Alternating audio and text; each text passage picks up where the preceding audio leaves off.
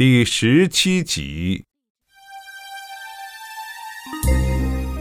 金凯把两支蜡烛依次点着，弗朗西斯卡关上顶灯之后，一切都在黑暗之中，只有那两根直挺挺的小火苗一闪不闪，使厨房变得从未有过的好看。音乐又开始了，对他俩来的正好。那是秋叶的慢处理。弗朗西斯卡感到有点尴尬，他也是。不过金凯拿起他的手，一只手放在他的腰间，他进入他的怀抱，尴尬的局面就消失了。不知怎的，进行得很顺利。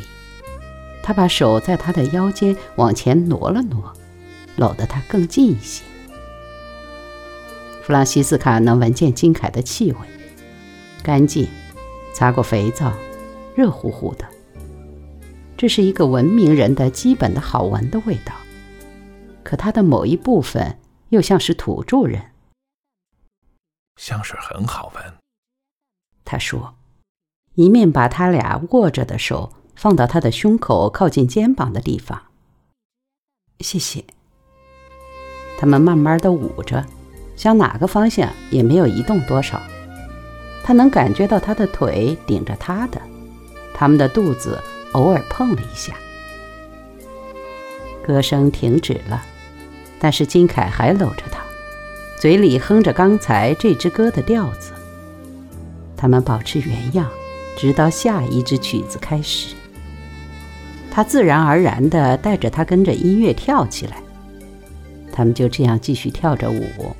窗外蝉声长鸣，哀叹九月的到来。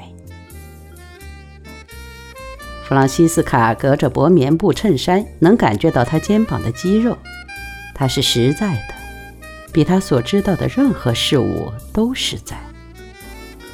金凯微微前俯，使脸颊贴着他的脸。在他们一起度过的时光。他有一次提到自己是最后的牛仔之一，那时他们正坐在后面压水泵旁边的草地上。他不理解，问他是什么意思。他说：“有一种人是过时的产品，或者差不多如此。世界正组织起来，对我和有些人说来太组织化了。一切事物都各就各位。”每一件事物都有它的位置。是的，我承认我的相机是高度组织化的，但是我指的不只是这类事：规章制度、法律、社会惯例、等级森严的权力机构、控制范围、长期计划、预算、公司的权利。我们信赖百威啤酒，到处都是皱巴巴的套装和贴在衣襟上的姓名卡。人和人不一样，有些人在即将到来的世界里可以如鱼得水，而有些人，也许就是像我这样的少数人，不行。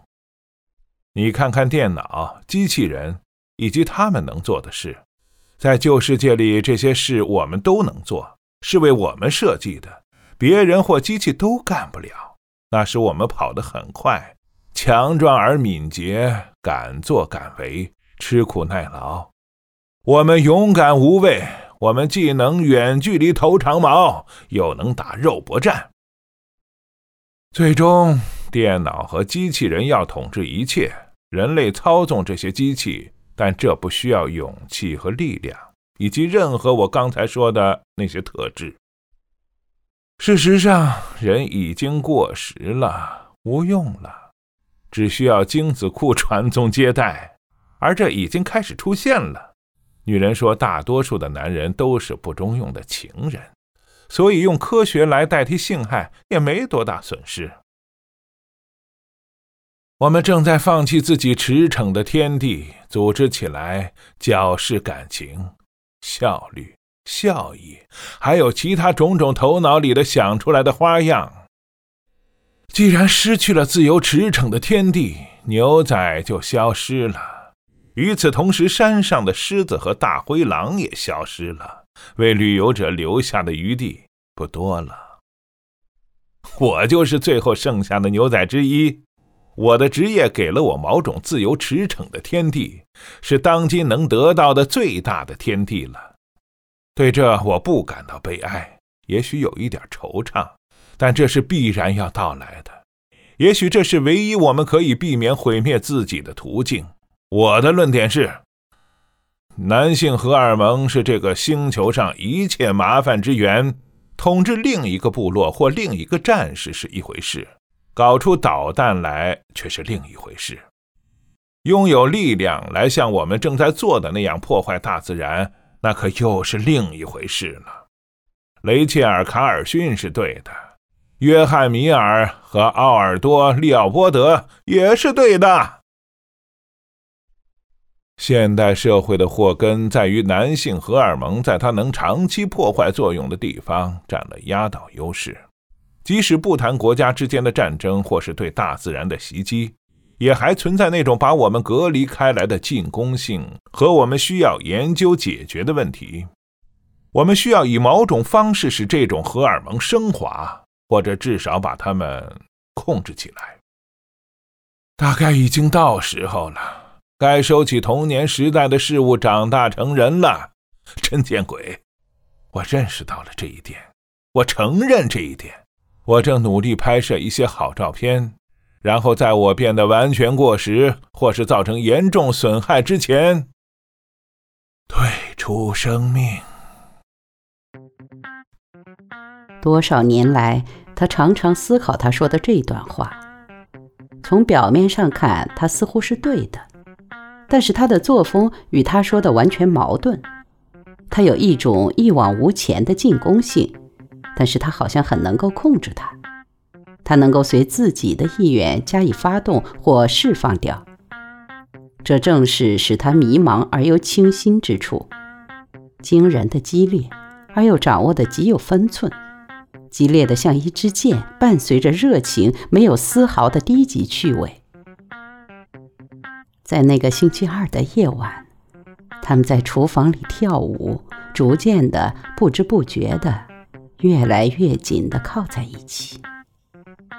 弗朗西斯卡紧紧贴在他的胸前，心想：不知他隔着他的衣服和自己的衬衣，能否感觉到他的乳房？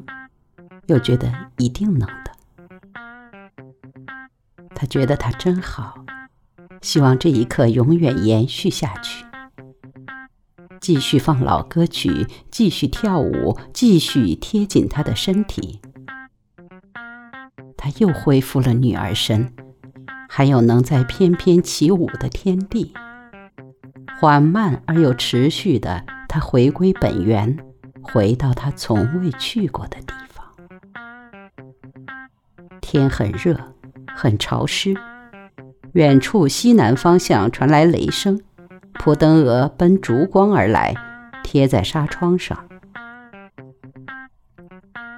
现在金凯已经完全陷进他的怀抱，他也是一样。弗朗西斯卡挪开了脸颊，抬起头来，用黑眼睛望着他。于是他吻他，他回吻他。长长的、无限温柔的吻，如一江春水。他们放弃了假装跳舞。弗朗西斯卡双臂抱住他的脖子，他左手在他背后的腰际，另一只手抚摸着他的头颈面颊的头发。托马斯·沃尔夫曾提到古老的、渴望的鬼魂。现在，这鬼魂在弗朗西斯卡的身体里，在他们俩的身体里蠢蠢欲动。弗朗西斯卡在六十七岁生日时，坐在窗口望着秋雨，细细地回味着。他拿着白兰地到厨房去，停下来凝视着他们两人曾经站过的那块地方，内心汹涌澎湃，不能自已。每次都是这样的，这感情太强烈，以至于多年来，他只敢每年详细回味一次，不然单是那感情的冲力，就会使他精神崩溃。他必须克制自己不去回忆，这已成为他生死攸关的问题。尽管近年来那些细节越来越经常地回到脑海中来，他已经不再设法制止他钻进他的身体。形象十分清晰、真实，而且就在眼前。然而，又是那样的久远，二十二年之久。但是，慢慢的，他再次成为他的现实，是他值得活下去的唯一的现实。他知道他已经六十七岁，并且接受这一现实。但是他无法想象罗伯特·金凯已经七十五岁，不能想，不堪设想，甚至连设想一下本身也不能设想。他就在这厨房里同他在一起，白衬衫、灰长发、卡其布裤子、棕色凉鞋、银手镯、银项链。